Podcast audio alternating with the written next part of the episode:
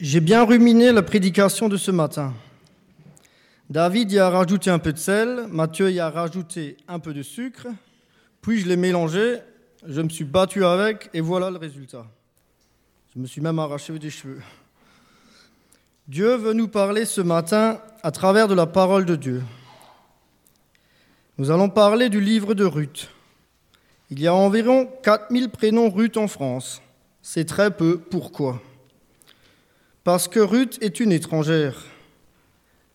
Mais alors, qu'est-ce qu'elle fait dans la Bible? C'est plus facile d'appeler sa fille Léa plutôt que Ruth. Ma grand-mère, que vous connaissez sûrement, qui est décédée mais qui était assise pendant 20 ans ici, a une fille qui s'appelle Ruth. Donc forcément, elle connaissait le livre de Ruth. Et donc forcément, ça l'a aidé à traverser les épreuves de sa vie. Nous allons quand même lire le chapitre. Jackie, si tu peux nous lire tout le chapitre 2 du livre de Ruth. Rencontre de Ruth et Bose. Noémie avait un parent de son mari. C'était un homme puissant et riche du clan d'Elimelech qui s'appelait Bose. Ruth, la Moabite, dit à Noémie Laisse-moi aller ramasser des épis abandonnés dans un champ derrière celui aux yeux duquel je trouverai grâce. Elle lui répondit Vas-y, ma fille. Ruth alla ramasser des épis dans un champ derrière les moissonneuses, euh, les moissonneurs. Il se trouva que la, euh, parcelle de terre appartenait à Boz du clan d'Elimelech. Or Boz vint de Bethléem. Il dit aux moissonneurs Que l'Éternel soit avec vous. Ils lui répondirent Que l'Éternel te bénisse. Boaz dit à son serviteur chargé de surveiller les moissonneurs À qui est cette jeune femme? Le serviteur chargé de surveiller les moissonneurs répondit C'est une jeune femme moabite qui est revenue avec Naomi du pays de Moab. Elle a dit Permettez-moi donc de glaner, de ramasser des épis entre les gerbes derrière les moissonneurs et depuis son arrivée ce matin jusqu'à présent, elle est restée debout et ne s'est reposée qu'un moment dans la maison. Bose dit à Ruth, Écoute ma fille, ne va pas ramasser des épis dans un autre champ, ne t'éloigne pas d'ici, reste avec mes servantes. Regarde où l'on moissonne dans le champ et va après elles.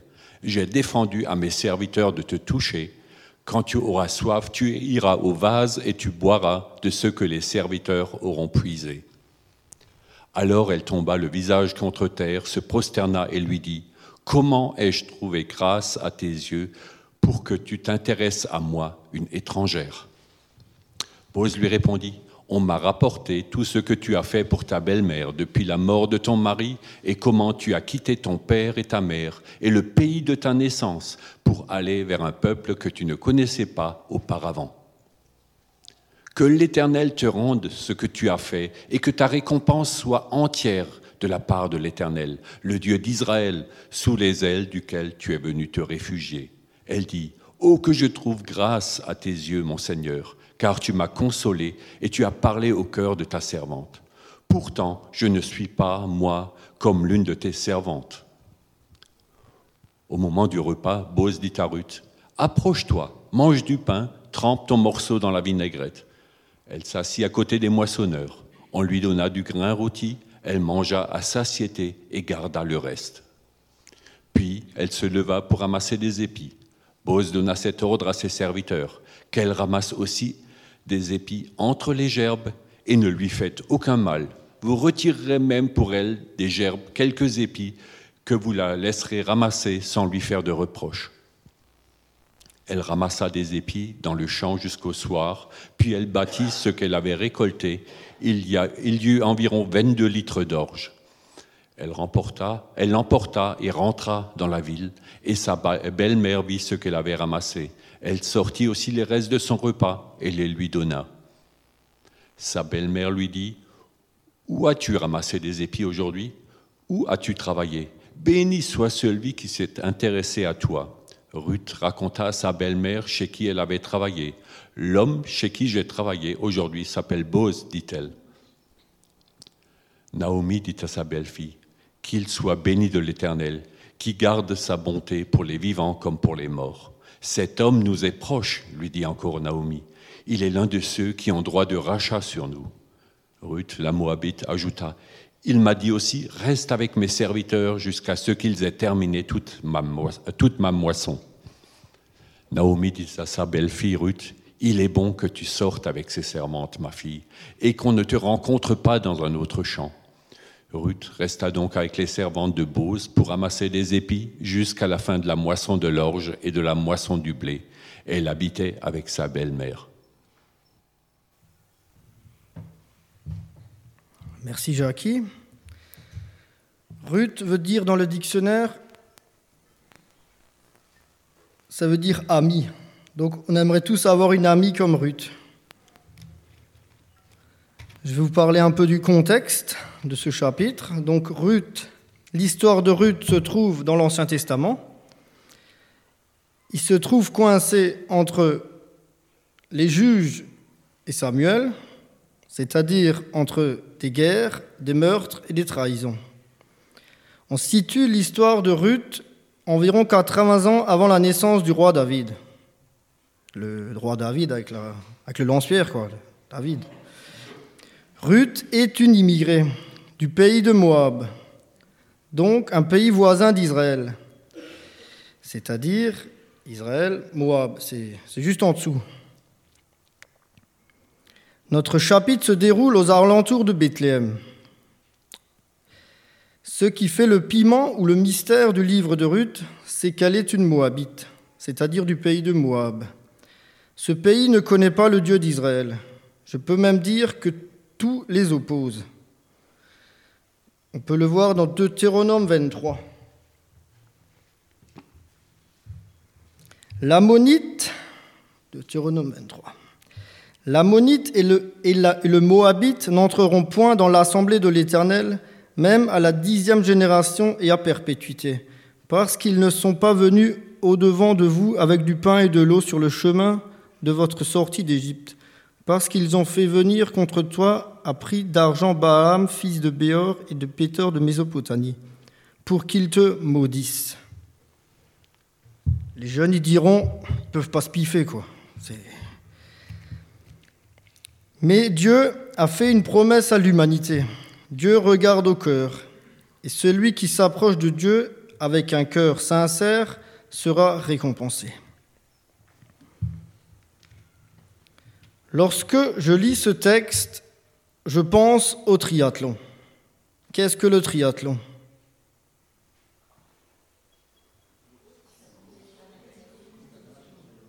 Manger, boire, dormir. Non. Natation, cyclisme, course à pied. J'aime le triathlon. Le problème, c'est qu'il commence avec la natation. Je saute dans l'eau, je nage 20 mètres et c'est fini. Ou alors, quand je sors de l'eau, je sors en dernier et c'est même plus la peine de prendre son vélo. Dans ce texte, c'est pareil. Là, on parle de la foi. On a la foi, l'obéissance et la grâce. C'est notre triathlon de ce matin. Il faut commencer par la foi. C'est comme dans Hébreu 11, c'est par la foi qu'Abraham, c'est pas par l'obéissance, c'est par la foi. Il faudrait quand même revenir un peu au chapitre 1 pour vous expliquer un peu le début. Donc, au chapitre 1, le beau-père de Ruth décède, le beau-frère de Ruth décède, son mari décède, elle n'a pas d'enfant, et sa belle-mère, Naomi, ne peut plus travailler, mais elle a faim. Avec tout ça, elle veut quand même aller à Israël avec Naomi. Elle tourne le dos à son pays, à ses dieux, à ses coutumes, et elle n'a plus rien. Ça, c'est le jour où elle a dit oui à Dieu. C'est ça la foi. Et en plus avec sa belle-mère, donc ça, c'est la méga foi. Ruth, aurait pu chanter Un jour à Israël vaut mieux que mille ailleurs.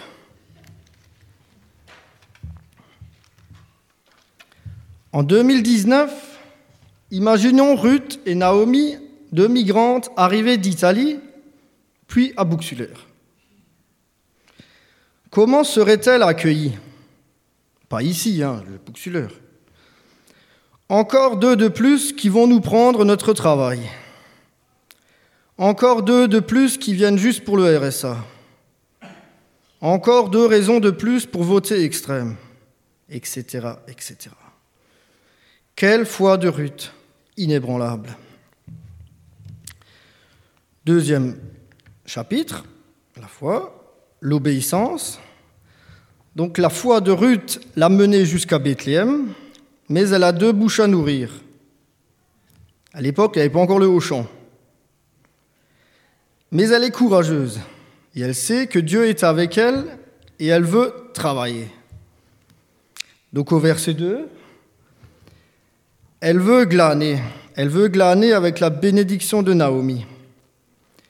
À l'époque, il n'y avait pas encore de CGT, donc il y avait des risques de rivalité. J'ai noté dans le livre de Ruth, dès que Ruth a une requête, elle s'adresse directement à Bose, le chef. Elle est courageuse parce qu'elle éclipse, elle passe au-dessus des moissonneurs, des serviteurs, du bras droit, enfin de tout le monde. Elle n'a pas froid aux yeux, elle va cacher le chef. Elle va à la source. C'est un peu comme le téléphone arabe. Je ne sais pas si vous connaissez. Si je donne un sachet de chocolat M&M's à Sam, et il doit le faire passer à David, il y a un risque qu'il reste un M&M's à la fin. C'est pareil. Elle va tout de suite à la source, comme ça, il n'y a pas de ragot, il n'y a, rien qui est changé dans son discours, elle va cacher. Au verset 8, Ruth obéit à Boz. Verset 22, Ruth obéit à Naomi que ça doit être agréable de vivre dans ce chapitre où Bose a toute autorité. Il se fait respecter. Un patron abordable, juste et aimant avec tout le monde. Chapitre 3, la grâce. Il est facile pour moi ce matin de prêcher sur la grâce, car tout le chapitre est rempli de bénédictions. Celui qui ne croit pas en Dieu va dire. Encore, un chapitre de plus de la Bible qui nous parle d'une histoire de bisounours. Mais celui qui a la foi en Dieu voit la main de Dieu sur tout le chapitre. Ruth n'a pas été épargnée de l'épreuve, mais elle est guidée dans l'épreuve. Si on prend tout le chapitre et on le, partage en 6-7, on peut voir au début, Ruth va glaner dans le bon champ. Après, il y a les éloges des moissonneurs à Ruth. Il y a les éloges de Boaz à Ruth. Il y a les dispositions que prend Boaz pour protéger Ruth. Puis, il y a les bénédictions matérielles de Ruth. Il y a la reconnaissance de Naomi. Et à la fin, il y a même des consignes de rester avec l'équipe de Bose. Donc là, on voit la main de Dieu. C'est la grâce. En conclusion, l'Éternel fait grâce quand lui, il le décide. L'Éternel fait grâce au moment où il le décide. Du moment où Ruth est veuve, puis il y a l'exil, puis il y a le glanage, puis, il y a l'amitié avec Pose. Et je peux même vous dire qu'ils vont se marier, mais bon, ça, il faut le lire après. Un certain temps s'est écoulé. Ça ne s'est pas passé en deux jours et demi. Et ce matin, je veux vraiment vous encourager à ne pas décourager dans l'épreuve, parce que parfois ça prend du temps. Celui qui se confie en l'Éternel sera récompensé. L'Éternel fait grâce à tous ceux qui s'approchent de lui avec un cœur sincère et une obéissance sans faille. Ce chapitre veut nous dire que Ruth a été récompensée en suivant l'Éternel par l'intermédiaire de Bose. Comment le livre de Ruth a réussi à s'incruster entre les juges et Samuel? La réponse est dans Matthieu 1.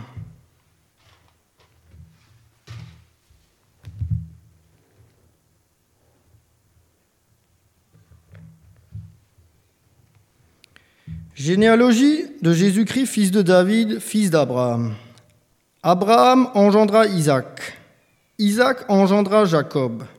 Jacob engendra Judas et ses frères. Judas engendra de Tamar Phares et Zara. Phares engendra Ezrom. Ezrom engendra Aram. Aram engendra Aminadab. Aminadab engendra Nas Nasson. engendra Salmon. Salmon engendra Pose. Pose engendra Obed de Ruth. Obed engendra Isaïe. Isaïe engendra David. Dieu a permis que du sang d'une Moabite coule dans les veines du roi David. Dieu a voulu que le sang d'une Moabite coule dans les veines de Jésus. Ça veut dire que Jésus nous est accessible à tous. J'aimerais encore vous donner un exemple pour illustrer mes propos de ce matin. Donc je vous ai parlé de ma grand-mère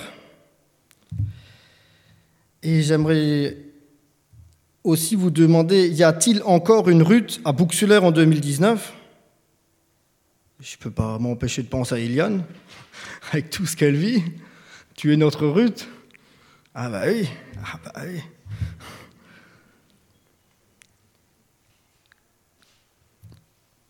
Donc, pour ma grand-mère, le jour de sa naissance, il a déjà fallu de peu pour qu'elle ne voie pas le jour. On a dû lui briser une jambe pour qu'elle puisse venir au monde. Puis elle a été placée dans une famille d'accueil. Après la guerre 1918, il n'y avait pas grand-chose sur la table, surtout pas pour une fille. Mais Dieu ne l'a pas oubliée. Il l'a bénie avec un mari chrétien et ensemble ils eurent sept enfants. À l'âge de 50 ans, son mari décède dans un accident de circulation. Peu de temps après, elle perd un fils dans un accident de circulation. Peu de temps après, elle perd un fils d'un cancer foudroyant. Super, l'exemple de la grâce. Hein.